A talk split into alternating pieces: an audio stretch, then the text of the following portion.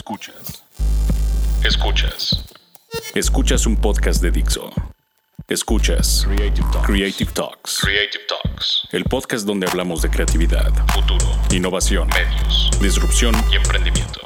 Con Fernanda Rocha y John Black. Por Dixo.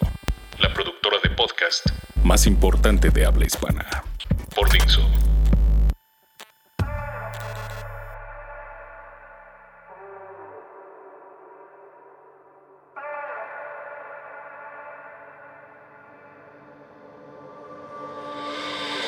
Hola, ¿qué tal? Estamos de vuelta en las Creative Talks, este podcast que habla de diseño, arte, innovación, futuro, creatividad, disrupción, emprendimiento, nuevos medios e inspiración. Soy John Black y le doy la bienvenida a Fernanda Rocha. Hola a todos, ¿cómo están? Bienvenidos a este, a este episodio que salió un poco tarde, pero van a entender a lo largo del mismo por qué es que esto sucedió de esta manera. Muchas cosas ocurrieron dentro de nuestra compañía, Blackbot. Estamos haciendo muchos proyectos y muchos tienen que ver con ustedes, evidentemente. Así que gracias por la espera. Hoy es el episodio 44 de los Creative Talks, temporada 4, podcast 37, desde que llegamos a nuestra casa en Dixo.com.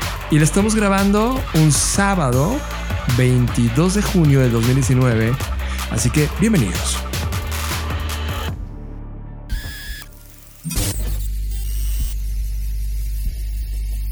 Las líneas del espacio y el tiempo colapsaron y ahora estás aquí. Bienvenidos humanos a este podcast que habla de tecnología, arte, diseño, creatividad, futuro, emprendimiento, contenido, cultura digital y cyberpunk. Bienvenidos a las Creative Talks Podcast, un podcast presentado por Blackbot, la compañía que diseña el futuro. Creative Talks es parte del movimiento global Creative World. Creative World. I try to convince people to slow down, slow down AI, to regulate AI. This was futile. I tried for years. Nobody listened. Nobody listened. Nobody listened. Libros. Somos adictos a los libros y te traemos la reseña de lo que estamos leyendo actualmente. Libros es presentado por Katana, el primer Creative Planner para mentes creativas. Muchos de ustedes saben, porque lo he repetido en distintas ocasiones, que soy un gran entusiasta del diseño de futuros. Y sé que sé bien que el diseño de futuros es una disciplina muy seria, muy científica, muy metódica. Sin embargo, si viajásemos en el tiempo, muchas de estas reflexiones o resultados que hoy tiene esta disciplina se gestaron eh, en otras que quizás no sean disciplinas, pero que sí nos han llevado a la creación de las historias más interesantes del mundo y estoy hablando de la ciencia ficción. A partir de este pensamiento, me he entusiasmado muchísimo por entender el entretejido que han tenido las historias más importantes de nuestra humanidad, las historias que más nos han marcado, las que más recordamos, las que más se vendieron, las que más se vieron, porque no sé si en realidad me quiero convertir en un escritor, pero lo que sí sé es que me encantaría crear algún tipo de formato de historia sobre algo que no existe o que al menos no se ha plasmado desde mi punto de vista. Así que en esta búsqueda ah, en donde soy fiel creyente que cuando tú comienzas a creer, comienzas a crear, es decir, cuando comienzas a poner atención en ciertas cosas, esas cosas de pronto aparecen o pareciera que aparecen. Eso fue lo que me pasó cuando me topé con un libro del cual evidentemente voy a hablar, que se llama Wonder Book. Wonder Book es un libro sui generis. Es una guía ilustrada acerca de la creación sobre ficción imaginativa. Y sé que suena muy rebuscado o muy complejo, pero en realidad la esencia de este libro surge a partir de Jeff Vandermeer, eh, que es justo el autor que intenta sintetizar de una manera muy, muy peculiar cómo se pueden crear historias de ciencia ficción o de ficción imaginativa a partir de esta guía que de verdad es un deleite. Entre todos los pasos que tiene esta guía, en donde apenas me estoy adentrando en, esta maravillosa no sé, en este maravilloso viaje, hay una parte que hasta ahorita es la que más ha acaparado mi atención, porque me hace reflexionar sobre el tema más importante de este podcast, que es la creatividad. Y sé que hemos muchas veces intentado descifrar, describir, de fragmentar qué es la creatividad. Y si bien lo hemos hecho desde muchos puntos de vista, desde la definición que está en el diccionario, desde la definición que creemos desde nuestros puntos de vista personales, desde la definición que se ha transformado a lo largo del tiempo, creo que por fin encontré, o al menos estoy muy muy cerca de saber y entender el origen de la creatividad humana y cómo con microacciones, que es también un concepto que aprendí este, este, estos días, vamos sesgando, eliminando y minimizando la creatividad. Así que ese tema me preocupa porque aquí hablamos mucho de la creatividad ya siendo adultos, ¿no? Todos los que escuchan este podcast son adultos o son personas que tienen ya conciencia sobre la creatividad. Pero ¿qué pasa cuando eres un niño y no sabes qué es la creatividad, al menos no conscientemente, y un adulto la interrumpe o la minimiza, y es justo lo que habla esta reflexión. Dentro de este libro, ah, lo decía al principio, es peculiar, porque no está hecho con la guía de sigue estos pasos, paso 1, capítulo 2, paso 2, no.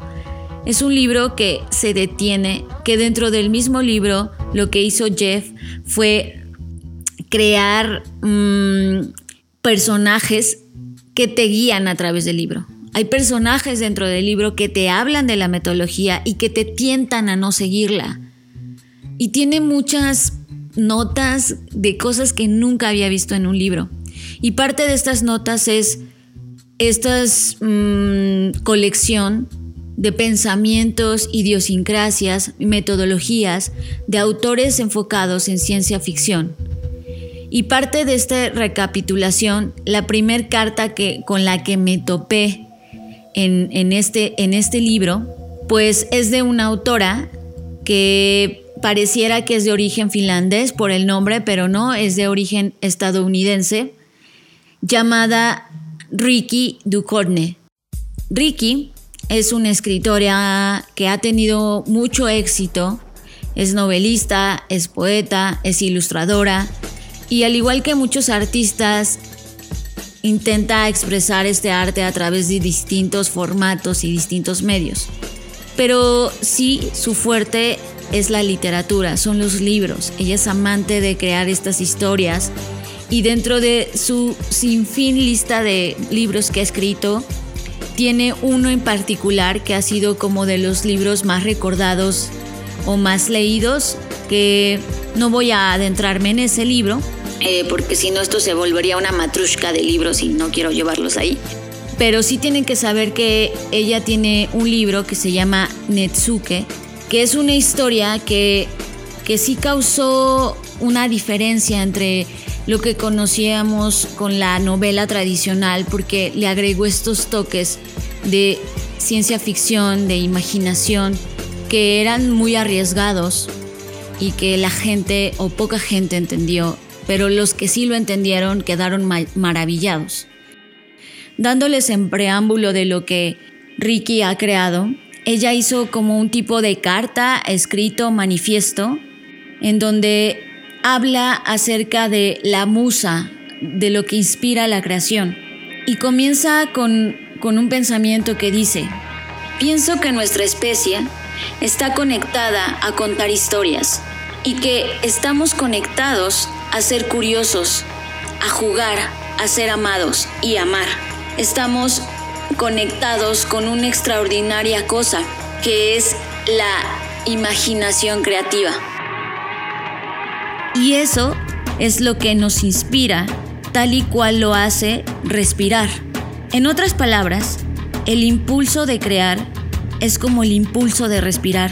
Y sabes, hay personas que han dejado de respirar, por lo tanto, han dejado de crear, de modo que tienen un doble problema de respiración.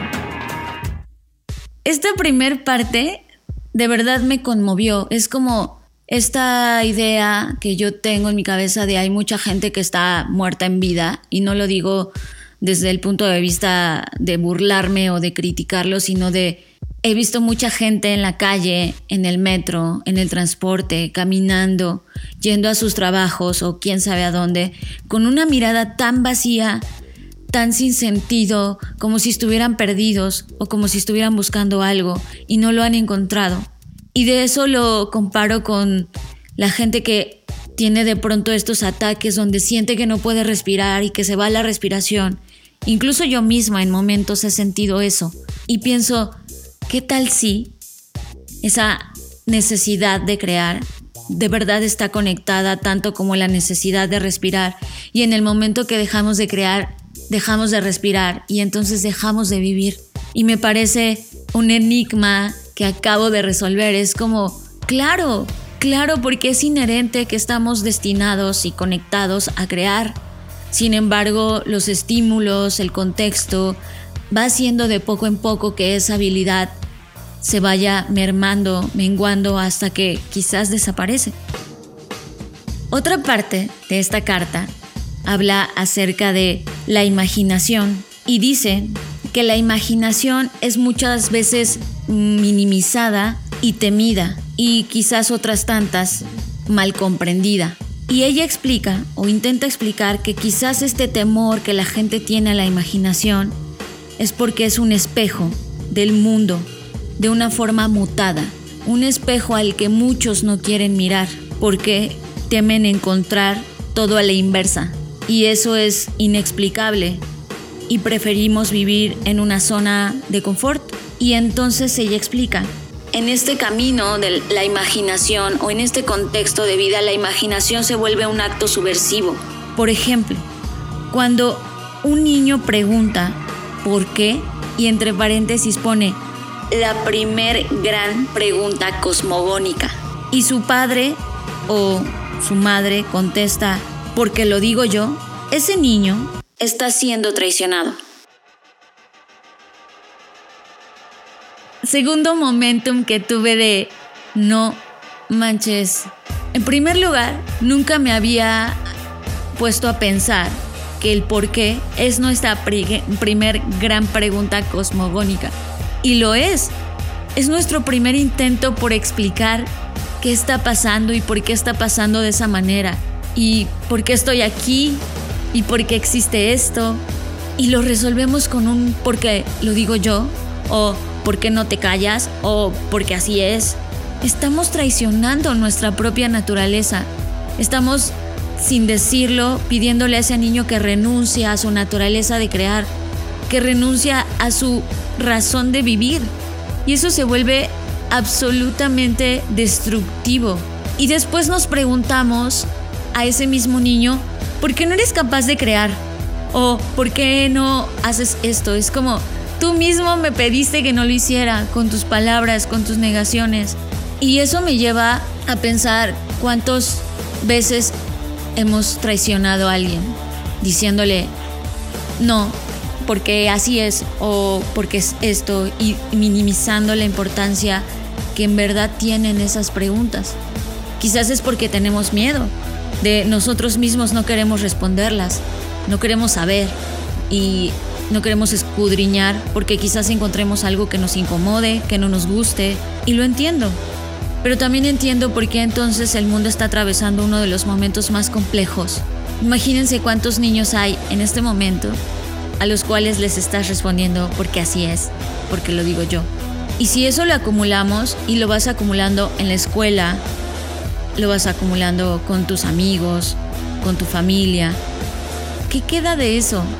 Esa es la reflexión que tengo hasta el día de ahora. La carta es larga y no voy a leerla toda porque a mí misma me hace falta mm, hacer este introspección y poder tener conclusiones mucho más serias. Sin embargo, voy a cerrar con un tema donde ella en esta misma carta dice, el viaje o la aventura de escribir, si bien es un acto de soledad, no significa que sea un acto, un acto narcisista, porque la hermosa paradoja es que escribir es un acto privado que al final del día termina siendo un acto público y no sabes a cuántas personas va a llegar y cuántas vidas va a cambiar. Sigue a Fernanda Rocha en sus redes sociales. Twitter, Fernanda Roche. Instagram, soy Fernanda Roche. Sigue a John Black en sus redes sociales. Twitter, Jonathan Álvarez. Instagram, Jonathan Álvarez. Tools. Metodologías, consejos, tips y estrategia para emprendedores creativos. Tools es presentado por Insanity Bootcamp. Fantástica. Qué bloque pasado hemos escuchado Fernanda Rocha. Qué momento nos ha regalado en las Creative Talks. Muchas gracias, lo reconozco. Ya les platicaremos eh, lo que vivimos este, estos días y por qué en lugar de dar gracias ahora reconocemos y reconozco en ti lo que acabas de decir John y reconozco en mí y, y pues de esto se trata el podcast, ¿no? De escudriñar como las partes más profundas de la creatividad y no solo la creatividad de la productividad, que también es importante, pero hay que tener estos momentos para pararnos y pensar un poco más profundo. Y es que justo lo que tú estabas mencionando que descubriste en este libro, que by the way estás entrando apenas en él, no sabemos eh, el camino que va a tomar el libro y hacia dónde te va a llevar en las conclusiones que tengas de él, lo cual es, me parece exquisito que en su primera intervención tenga este choque. Al final del día, esto es lo que estamos llevando de regreso a las compañías, ¿sabes? El, tema de, de, oye, el por qué, esta gran primera pregunta cosmogónica, Fer, es justamente lo que Simon Sinek, el libro que estamos leyendo y lo que estamos tratando de difundir, es lo que estamos tratando de regresarle a los humanos que están dirigiendo las compañías, el por qué haces esto. Y, y creo, creo saber que están en unos problemas tan importantes en su vida porque algún día tuvieron una figura de autoridad a esa temprana edad que sí les dijo porque es así y porque lo digo yo. Y hoy no tienen ni idea de cómo responder. Y es más, es muy probable que ese ser humano mayor a ti cuando tú eras niño tampoco tenía ni idea de cómo responder. Y esos porqués se convierten en la base intelectual, inspiradora y creativa que va a cambiar tu vida. Por eso estamos regresando hoy a esas bases. Es impresionante. Gracias por compartirlo. En verdad, en serio, te reconozco. Y justo esta sección, Fer, la inauguramos por primera vez en esta temporada de las Creative Talks para hablar un poco de ideas, metodologías, planteamientos filosóficos o momentums creativos para aplicar al interior de las compañías y este es uno. Así que bienvenidos a esta sección nueva. En la semana de una manera extraña, y eso fue como inicios de la semana, me quedé minutos contemplando el pequeño refrigerador que tenemos en casa. Minutos. No tenía ni idea que iba a encontrar, pero algo me cautivó de ese refrigerador. Y no era el diseño ni el ruido que hacía. Había algo llamándome a pensar en él. Tenía algo que decirme. Suena una locura, pero en verdad estuve minutos viéndolo contemplándolo. Abrí las puertas y no había nada. No había nada que pudiera conectar con él. ¿Por qué estoy aquí frente a este aparato inanimado? Y en la parte baja, en mi refrigerador, que es muy pequeño, como les decía, está la parte de donde se congelan las cosas. ¿Cómo se llama esta zona, Fer? ¿Es la hielera? Sí, el congelador. El congelador. Eso es, el congelador. Y es un pequeño congelador donde caben muy pocas cosas. Es más, solo hay un pequeño receptáculo donde al abrir ese pequeño receptáculo tú puedes hacer hielos. Y no podemos hacer más que 10 cubitos muy pequeños de hielos porque el refrigerador es muy pequeño. Estamos muy cercanos a un servivar en este refrigerador. Así que acto seguido tomé los hielos que ya estaban hechos los vacié en un contenedor pequeño que está también al interior del, del, congelador y fui a rellenar los hielos y los volví a colocar. Y boom, nació esta teoría de hacer hielos o le podemos decir hielera o... o esta hipótesis, ¿no? De... No, porque ya la comprobé. Bueno, sí, es verdad. recuerden que una hipótesis es una idea que puede resolver algo y se convierte en una teoría cuando esto que tú mencionas ya fue comprobado y funciona. Así que ya fue comprobado y funciona. Lo que van a escuchar es la teoría de la hielera. Está bien dicho hielera, ¿cierto? Esto no viene en ningún libro, esto es algo que, que solo van a escuchar en este podcast porque estamos locos y porque Contemplamos el mundo de, formas raras y esta vez es conocimiento para ustedes y el interior de su compañía y su vida. La teoría de la hielera es la razón por la cual estaba viendo ese refrigerador. Y la teoría de la hielera, al momento de rellenar esos hielos y haber vaciado los viejos, y esperar al otro día regresar y hacer lo mismo, y hice lo mismo durante cuatro días seguidos, regresé a contemplar de nuevo lo que estaba haciendo. Y encontré esto. Son cuatro cosas que describen esta teoría de la hielera. Uno, hay una energía, hay una energía constante. Una energía constante. Igual nosotros la damos por default porque es una constante. Por ejemplo, respirar. Si bien no es una energía, es un acto, es esta constante que si dejas de respirar te mueres, pero cuando te levantas y estás haciendo las cosas no lo tienes consciente, pero está presente. ¿Te das cuenta? Hay cosas que damos como obviedades y como, ah, sucede por default, pero no significa que no estén ahí. Y si esto lo trasladamos a las compañías, por ejemplo, tú, independientemente en la posición que estés jugando, hay cosas que pasan, ¿no? El, el escritorio limpio, los correos, y das por hecho que deben estar ahí. No te cuestionas qué clase de energía se necesitó para que eso estuviera ahí. Es correcto. Y hay energía solar, por ejemplo, ¿no? O sea, hay, hay, una cantidad de sistemas ocurriendo para que tu realidad sea esta que estás percibiendo hoy y dentro de esos sistemas hay unas energías constantes. En este caso, el refrigerador es una energía constante. La única manera de interrumpir el refrigerador es desconectándolo de la corriente eléctrica. Sin embargo, mientras está conectado, es una constante. Y está ahí. Y probablemente tú acudes a la hielera cada noche que requieres algo frío o en la mañana cuando quieres desayunar algo y, sacas esto que estás almacenando con esta tecnología llamada eh, refrigerador pero es una constante.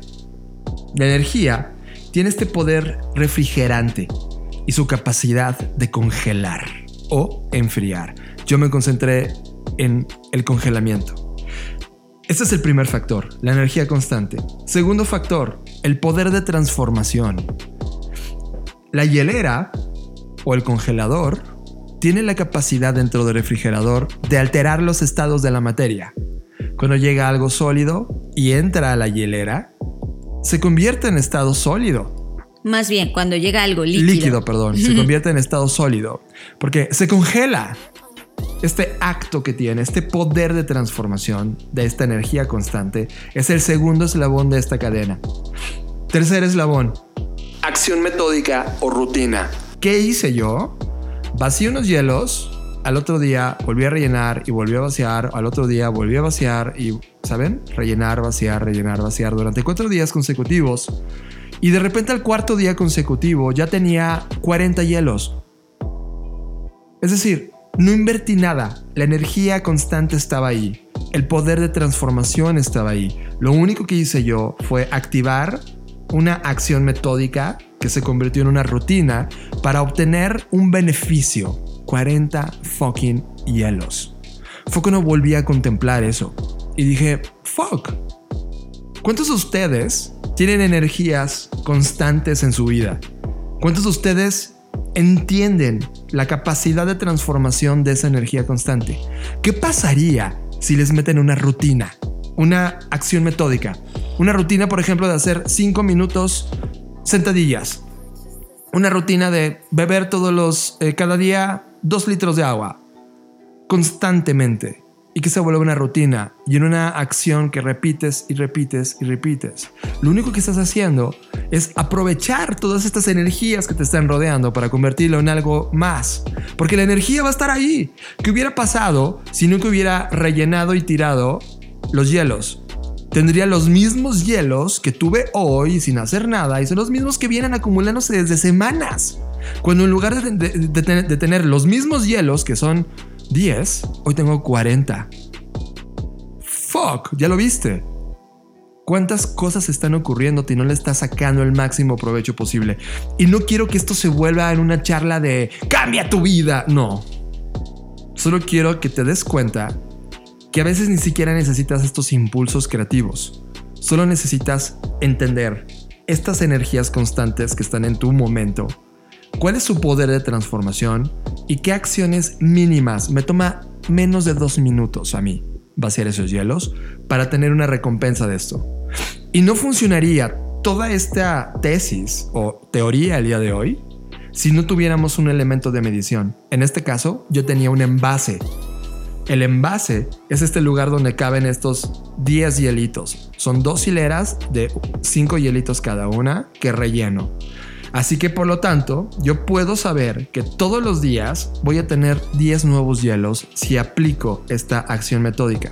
¿Qué pasa si en el día, en lugar de hacerlo una vez, lo hago dos veces, o tres veces, o cuatro veces, o llego al tope de que el refrigerador solamente al día pueda hacer 10 veces? Tienes métricas, tienes una forma de medir qué está sucediendo con esta acción metódica que estás haciendo, cómo lo estás midiendo y cuántos hielos puedes tener y llevarlo al máximo de la optimización posible. Sé que es una locura, pero piénsalo.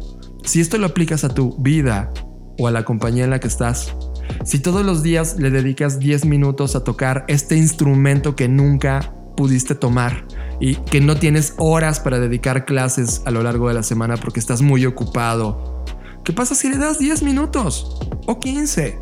Todos los días. Nosotros ya vimos esto. Y fue una lección que hace más de un año tuvimos con la directora de una de las escuelas más importantes de diseño de esta región, llamada Centro, y ella se llama Kirsten. Kirsten metió en lecciones de, de 15 minutos a sus hijas a tocar el violín. Y en menos de un año esas niñas que tenían entre 8 y 12 años dieron un concierto. Qué lecciones, ¿no? Qué capacidad de poder identificar la energía constante, el poder de transformación y la acción metódica metidos a una métrica o un envase que te permita medir qué sucedió con esto que estás haciendo. Piénsalo. Estas actividades, estas ideas, estas hipótesis, estas tesis que traemos, estas teorías nuevas, es para ayudarte a hacer lo que tú estás haciendo todos los días, lo que estás ejerciendo todos los días, hacerlo mejor y poderte darte nuevas ideas de cosas que están ahí, son evidentes y que probablemente no le estás sacando el jugo. Estás procesando Creative Talks Podcast. En la semana estaba recordando con Fernanda Rocha que fue hace ocho años, fue en el 2011, en un evento que se llama IAB Conecta, ya ves esta asociación donde se reúnen el mundo del marketing digital y hacen ejercicios para generar best practice y del que nosotros éramos parte.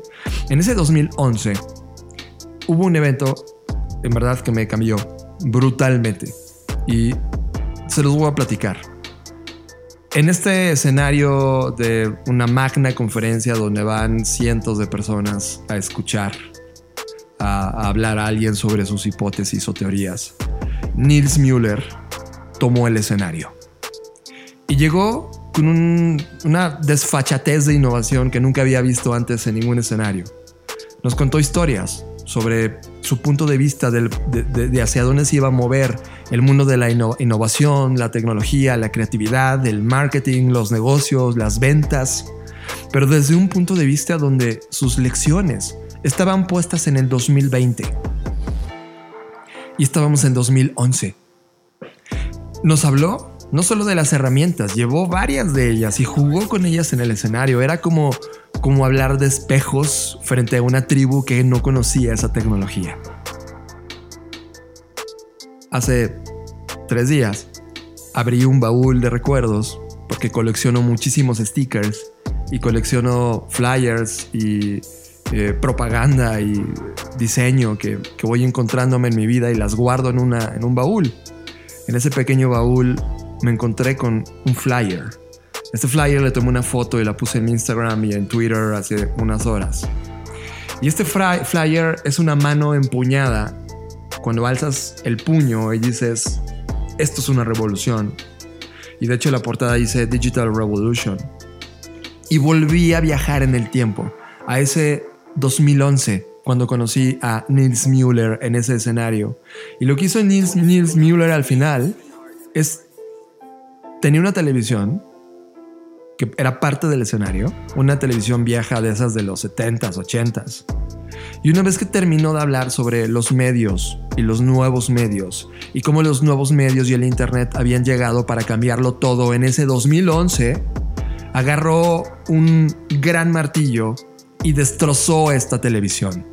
En un conteo donde la audiencia empezó a gritar 5, 4, 3, 2, 1 y la destruyó y explotó y, y me paré de mi asiento y grité. Evidentemente eso era políticamente incorrecto, pero qué acto tan políticamente incorrecto era calificado con, lo, lo, que estaba ocurriendo en el escenario. Era justo esta explosión que el cuerpo le regresó a él en reconocimiento, diciendo, yeah, tienes razón. Ese es el inicio de una revolución. Sin embargo, como la escena ya ves, todo alrededor era políticamente correcto y solamente muy pocos políticamente incorrectos, que no éramos más de 10, gritamos ¡Yeah! Ese instante volvió a mí y cuando tomé, tomé el flyer en la parte trasera, había olvidado un texto que estaba escrito, escrito por Nils Müller. Nils Müller es CEO de Trend One, el mismo que estaba en el escenario. Y dice, escrito en junio 19 del 2020. Y es como, ¿what? Era quizá el primer texto del futuro que tuve en mis manos respecto a esta industria y no me di cuenta hasta ocho años después. Este texto dice lo siguiente. En el futuro, siempre estarás conectado. Todo en tiempo real con tu aura digital y la comunidad que es valiosa para ti en un universo mediático digital. En un mundo digital inteligente, ubicuo, y personalizado. Un mundo que apoya cada instante y aspecto de tu vida. Hablarás al medio de la forma en cómo hablas con tus amigos y familiares. El medio comenzará a entenderte. Inclusive te apoyará y protegerá. Conocerás tus preferencias como lo hace tu mamá o el amor de tu vida. Conocerás tus estilos, tus productos favoritos, tus libros, tu comida, tu show, tus amigos y tu cuenta bancaria. Lo conocerá todo. La evolución será una, una convergencia entre la tecnología y la humanidad. En un ambiente en donde no se podrá distinguir entre ambas. No podremos distinguir entre un chip y un cerebro, porque serán uno mismo. El medio estará dentro de ti y tú estarás dentro del medio con tu ID digital. Llámalo agente, llámalo avatar. Es una representación digital de ti. Enriquecerá tu vida, tus experiencias y tu pensamiento. Tecnología y humanidad serán uno. Nils Müller, fundador de Trend One, junio del 2020. Entrevista. Te traemos las mejores mentes creativas de nuestra generación. Entrevista. Entrevista es presentado por Blackbot, la compañía que diseña el futuro. Estamos de vuelta en los Creative Talks y tenemos invitado especial. en las Creative Talks. Además es, además de ser una persona que admiramos muchísimo y que tenemos bastante tiempo de haberlo conocido, tiene un podcast dentro de esta casa en Dixo.com. El señor Alan 05. Hola, ¿qué tal? ¿Cómo están amigos? Felices. Fer, eh, eh, tener a Alan 05 es un jugador importante en la industria creativa, digital, de marketing en este país. Y además, eh, además uno de los que creyó en esta tercera, hora tercera ola del podcast se adelantó a crear este, este podcast que tienes ahora en Dixo, ¿no? Correcto, es eh, Social FM Podcast, ya cumple cuatro años, justo la semana pasada celebramos en Twitter, salió el, el recordatorio de cumpliste cuatro años. Y yo dije, uy, le llevamos unos cuantos cuatro fucking años junto. Eh, han pasado una cantidad de voces en el show, ¿no? Muchas. Eh, de hecho, eh, lo que estamos haciendo ahora es invitando a más gente. Que de hecho, si no hubiera sido por un timing ahí, seguramente hubieras estado, hubieran estado en el podcast de hoy, ¿no? Y además han circulado personas como el de Creativo, que también admiramos muchísimo en este podcast y le mandamos saludos. Y eh, últimamente estás platicando mucho con... Está estado Mujer de Poca Fe, Ana Marín. Este, invitamos a La Güera, de Lina Filigrana. Invitamos, bueno, Lola Rocker es la que viene al relevo casi casi de, lleno. Eh, hemos traído... ¿A quién más? Ah, vamos, vamos a hacer un crossover muy importante la siguiente semana. Va a ser el crossover más ambicioso de Dixo, que se va a ver en la historia de los podcasts de Dixo. Va a estar, va a ser, no les quiero decir mucho, mucho y spoilear, pero vamos a hacer un mashup entre algo de crimen, entre la parte digital y social, y vamos a tener un invitado especial que está en todos los programas de radio y de, noticieros hablando de tecnología. Va a ser una plática muy enriquecedora. Ya quiero que empiecen a suceder esas cosas en el podcast. Ya, de hecho, les digo, esta etapa del podcast va a ser totalmente de invitados. Yo creo que el Social FM es una, es una, un antifaz y la marca se mantiene. Pues quien esté sabemos que va y va a platicar y va a seguir la estructura, pero va a haber voces frescas, eso es lo que queremos. Así que todos aquellos que se han acercado a este podcast preguntando por qué no hablan de Facebook y por qué no hablan de Instagram y lo que está ocurriendo, es porque hay un dicho mexicano que dice zapatero a tus zapatos y, en este podcast creemos en ese dicho porque si hay alguien a quien tendrían que preguntarle y cuestionarle y a quien dirigirse cuando tienen estas dudas es a Social FM. Así que Alan, después de platicar de Social FM disponible en Dixo.com, cuéntanos todo de ti.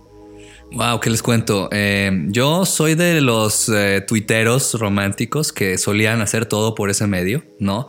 Conseguí empleo. Mi primer empleo, de hecho, en agencia fue gracias a Twitter, a un tweet de una agencia que publicó y ¿te gusta el digital marketing y el social media hace 10 años o más? Eh, pues aplica con nosotros, amigo. Y yo llegué a mi primera cita con traje y con corbata y vi gente así de motos, ah. cascos, así dije, ¿qué es esto? Esto es un mundo nuevo. Esto es como cyberpunk, ¿no? Eh, fue muy chistoso ese choque cuando mm, decidí dejar mi vida de consultor de tecnología y meterme en una agencia. Fue como, esto me gusta. Suenan los de Twitter en toda la agencia. Esto es un fucking paraíso. Eh, me gusta ese brother que tiene look de moto, me gusta esa vieja que viene con overall. Esto se ve como un lugar donde puedo construir. Oye, ese de Twitter sonó más a de ICQ. No, es que era, Twitter. No sé si se acuerdan de Twitter, de las, de las ah, columnas. claro, por supuesto. Todo, bueno, no todos. Solo un departamento que vivía en el piso uno y medio, así como Bing John Malkovich. Había un piso uno y medio en la agencia, porque era literalmente como un tapanco con ahí un escritorio, donde habían dos personas que eran los community managers o la directora de esa área que ese momento era como un what the fuck is this, ¿no? Y yo dije, estoy disponible y estoy dispuesto también para echar unos pasos atrás de la carrera y empezar en lo que hoy conocen como el albañil digital, ¿no? En ese entonces era como algo muy mítico así del community manager que hace que es esa persona. Y yo me acuerdo en la entrevista le pregunté al director de la agencia quién más está haciendo esto en México. Y dijo, pues fuera de dos nombres de agencias, ¿no? Creo que era Flock y otra nadie más. O sea, es nuevo. los clientes lo están empezando a pedir. No, esto no existe.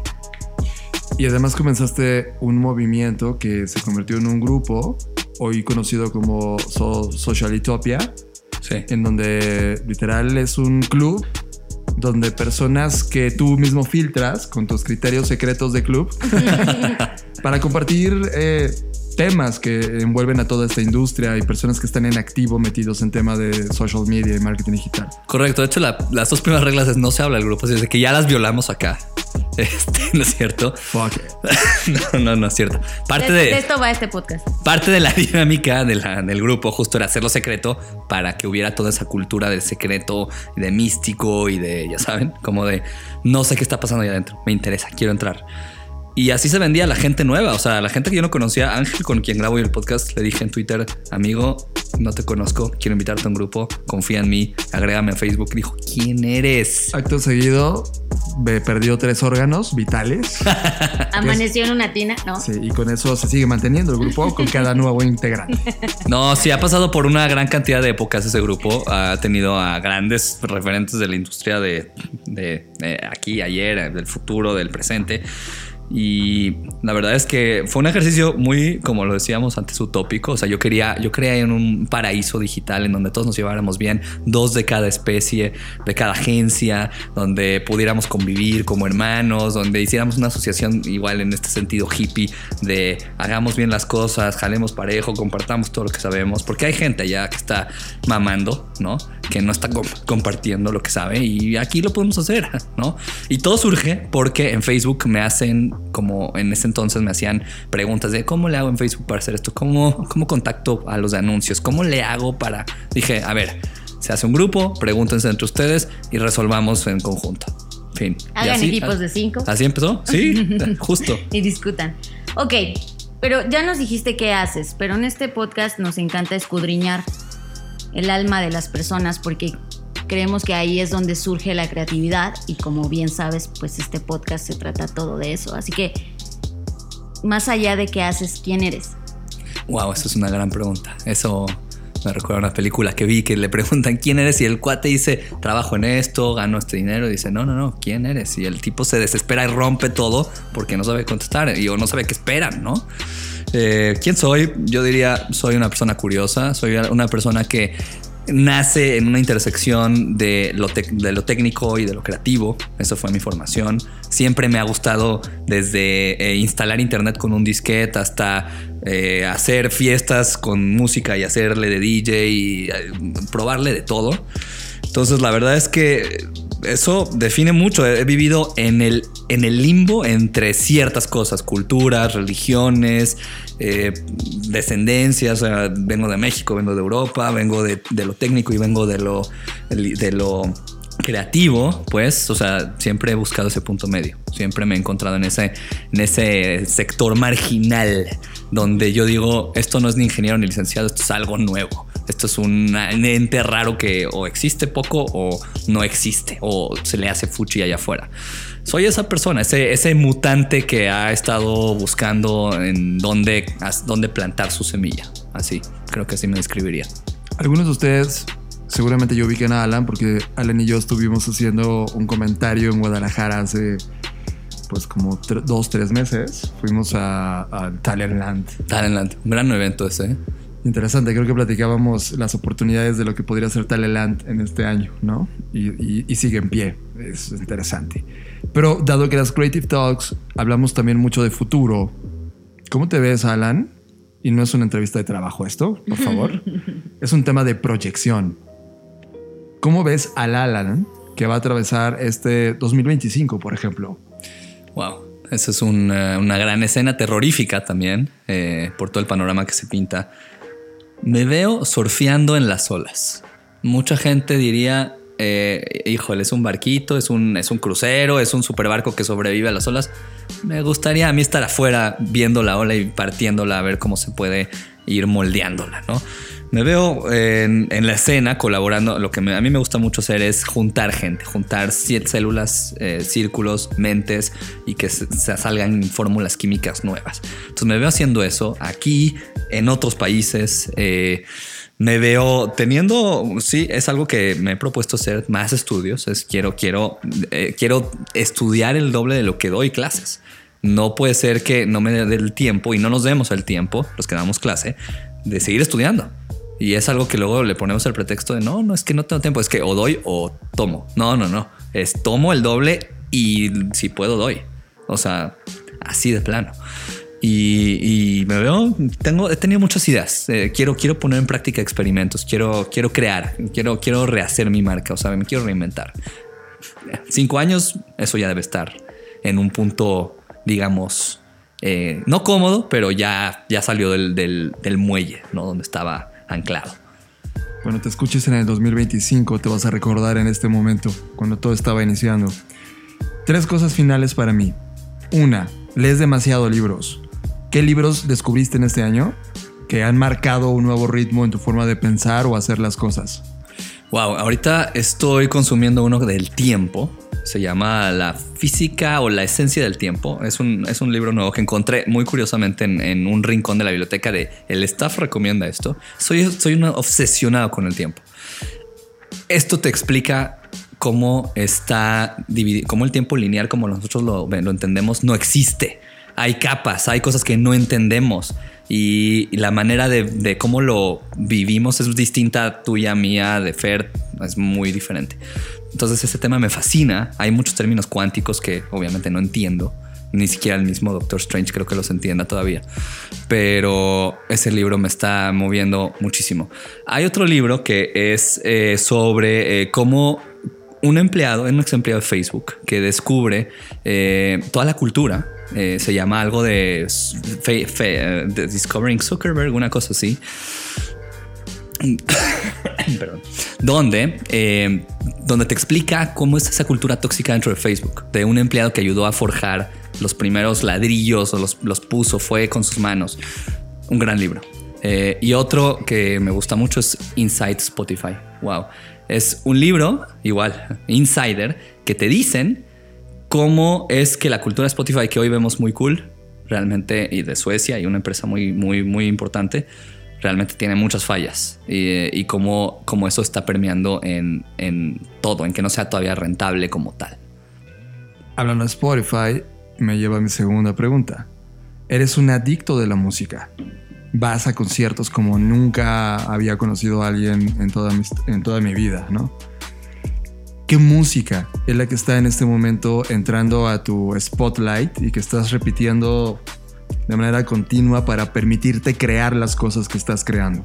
Mira, es muy interesante. De hecho, hoy, hoy cuando venía caminando acá tenía una idea de, en, este medio maratón que corrí hace poco, eh, mapeé mi lista de cómo tenía que ir cada canción en cada kilómetro para tener el ímpetu de poder seguir cada kilómetro dependiendo cuál fuera pensé en hacer un mapa de, mira, mi playlist del kilómetro 1 al 5 fue este, este, en este orden. Aquí sentí esto, aquí hubo más velocidad, aquí hubo menos. Todo eso a mí me, mueve mucho. Eh, estoy escuchando mucho playlist que me pongo a buscar. Eh, mi forma de descubrimiento es no Discover Weekly. Eso es una parte que el algoritmo te da y está buena. He descubierto muchas joyas ahí. Pero el tema de buscar como criterios, moods, estados de ánimo, palabras, eh, música de película. Es, fascinante ir en el tráfico escuchando música de Inception y sientes que eh, esto no solo es una ciudad caótica, es una novela. En algún momento se va a detener el tiempo y el coche va a voltearse y se va a detener todo. Eh, entonces estoy, estoy haciendo mezclas. para la parte creativa me gusta mucho poner YouTube, ponerle ahí al algoritmo que me deje encontrar un playlist bueno, playlist y música sin, sin voz, música eh, acústica, cuerdas, cosas como que te muevan y te, te, pongan en un sitio, como ahora que estuve visitando varios exteriores, donde puedes estar, sentir que estás trabajando fuera, como estoy respirando el pasto, estoy viendo el cielo, estoy viendo perritos corriendo, quiero sentirme así, eso me ayuda, eso me hace fluir mucho. Entonces, les puedo pasar los links, hay, hay cosas muy buenas, no son para todos, pero... Muy bien, y la última pregunta es, ¿qué prefieres? Tener la razón o vivir para siempre. Wow. Hijo. No se puede, se puede decir ninguna de las dos. Hay que escoger en esta vida, hay que escoger. Son dos puertas y ya. Mira, hijo, la razón, nunca he sido muy fan de tener siempre la razón, así es de que voy a tener que irme por vivir para siempre, aunque no soy muy fan, pero creo que podría haber muchas más cosas eh, en donde me dé cuenta que tenía la razón o no la tenía, pero al menos me gusta saber que puedo vivir para verlo. O sea, es una cosa muy abstracta, pero no quisiera vivir para siempre, pero si son esas dos opciones, la tengo que hacer. No quiero tener razón siempre, lo siento.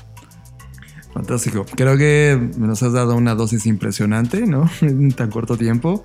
Por favor, dinos tus redes sociales y también todo lo que quieras anunciar, evidentemente el podcast, etcétera. Es muy fácil. Alan05, Alan con doble L. Se pronuncia como Ayan, no del verbo hallar. Es muy importante, no con H. Eh, me encuentran así en todos lados. Donde estoy más activo, voy a ser muy honesto, soy de Twitter. Si, si no usan Twitter, no vamos a conectar mucho. Pero estoy en Instagram a veces subiendo tonterías. Estoy ahí también. En YouTube voy a empezar a estar. Ahí, ahí les, les diré. Eh, Spotify, agreguen Spotify. Yo creo que quienes toquea Spotify y ve que los gustos musicales de alguien y cuando los escuchó las canciones en cierto modo y no pone el modo privado, es un gran insight de la vida de una persona. Síganme ahí, ahí, conectarse con playlist creo que nos vamos a entender mejor. Y bueno, pues los invito mucho a escuchar el, Social FM. Denle una oportunidad. Si no son muy fans del tema y no quieren nada técnico, denle una oportunidad, vean, denos su feedback, nos sirve. Porque queremos seguir construyendo algo que sirva. Si vamos a grabar y ya es una mierda, no sirve. Si es de que esos son mis anuncios y pues espero que sí, sí, sí se dejen venir, porque a mí me gusta construir comunidad, tú lo sabes, y creo que esa es la mejor estrategia. Somos adictos a las tendencias. Las compañías nos pagan por obtenerlas, así que nos preguntamos, ¿por qué no compartirlas con ustedes también? Te presentamos Black Trends. Te presentamos Black Trends, un show en donde reseñamos las mejores tendencias de la semana y las traemos gratis para ti. Disponible en YouTube, Vimeo y blackbot.rocks. Black Trends, Black Trends, presentado por Blackbot, la compañía que diseña el futuro. Fer, definitivamente ha sido un podcast absolutamente ideológico, absolutamente denso o sea, creo que esto hay que escucharlo un par de veces o más para poder meterlo en tu genética y en la base intelectual de las cosas que estás haciendo. ¡Wow! Con esta edición. Me encanta, creo que me, me falta tiempo, nos falta tiempo, ¿no? De, híjole, quisiéramos hablar de más cosas. De hecho, el podcast del día de hoy estaban como tres temas más pero prefiero que se queden con esta gran dosis y como dice John, que si lo necesitan, lo repitan y nos veamos la siguiente semana. Sabes, Fer, creo que hay una crítica muy importante en el mundo de por qué seleccionamos los temas que seleccionamos y por qué terminan saliendo y unos no. Y creo que tengo una conclusión que es un pequeño borrador intelectual al respecto. Yo crecí estudiando comunicación y estudié comunicación por culpa de los cómics. Véanlo. Los cómics de antaño. Vean a Superman, por ejemplo. Era un reportero, ¿cierto? Vean Spider-Man. Había un tema importante en el mundo de los medios, en ese mundo en el cual yo crecí. Y ya les había contado que había crecido con la idea de que contar la verdad iba a poder cambiar la historia de la humanidad, y no fue así. Sin embargo, hay una crítica muy importante en la cual ha evolucionado los medios. Hoy, hablar de noticias. Hoy, traer un podcast que hable de cosas que pueden caducar mañana. Se convierte en una suerte de desgaste y reciclaje horrible, más bien de basura informativa. Es decir, este podcast debe de alejarse de contar noticias, porque podríamos estar hablando ahora mismo de lo que semanalmente ocurre en el mundo de la tecnología, la innovación y la creatividad. Pero cada vez estamos seleccionando cosas que no caducan. Podríamos estar hablando de Facebook y su nueva hipótesis de los bancos y las monedas del futuro, lo cual eso lo haremos en Black Trends definitivamente, cuando se consolide y tengamos una tendencia clarísima que analizar a fondo, no hablarlo como noticia. Y, y creo que lo que está pasando con este podcast, Fer, es que se está convirtiendo en un podcast que puedes escuchar en esta línea de tiempo en un 2019 que nos está envolviendo en este instante, o probablemente lo estás escuchando en 2025. O si se rompió la línea del tiempo, estás en el pasado y estás adivinando o enterándote qué ocurrirá en el futuro. No lo sabemos. Pero es un eje referencial temático que debe estar en la genética humana en tu toma de decisiones. Porque al final del día, Fer y yo creamos esto para hablar de un tema que nos parece relevante. Así como me pareció hiperrelevante el texto de Nils Müller y ese 2011 cuando lo conocí. Es que no caduca y que permanece y que tiene un alto valor y que a lo mejor no lo entiendes a la primera, pero en una segunda ronda cuando te diste cuenta de que el contexto había cambiado, regresas a este podcast. Y es cuando todo hace match. Sin embargo, queda esta advertencia de futuro de un te lo dijimos, te lo advertimos, te lo trajimos, lo analizamos, lo vimos y no hiciste nada. O lo hiciste todo. Lo cual significa puro y absoluto valor y agradecimiento y reconocimiento de si estás escuchando esto, es porque mereces escucharlo. Yo soy Fernanda Rocha. Fue un placer estar con ustedes como lo es cada vez. Y reconozco el tiempo y la necesidad de encontrar cosas nuevas que tienen todos ustedes que nos escuchan. Recuerden que pueden encontrarme en mis redes sociales como soy Fernanda Roche en Instagram y Fernanda Roche en Twitter. Yo soy John Black.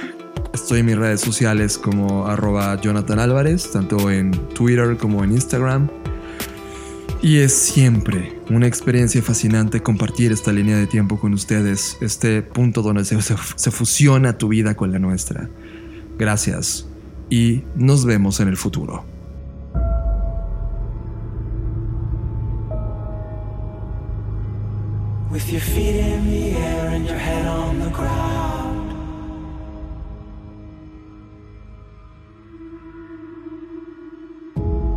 Try this trick and spin it, yeah. Your head'll collapse, but there's nothing in it, and you'll ask yourself, Where is my mind? Where is my mind?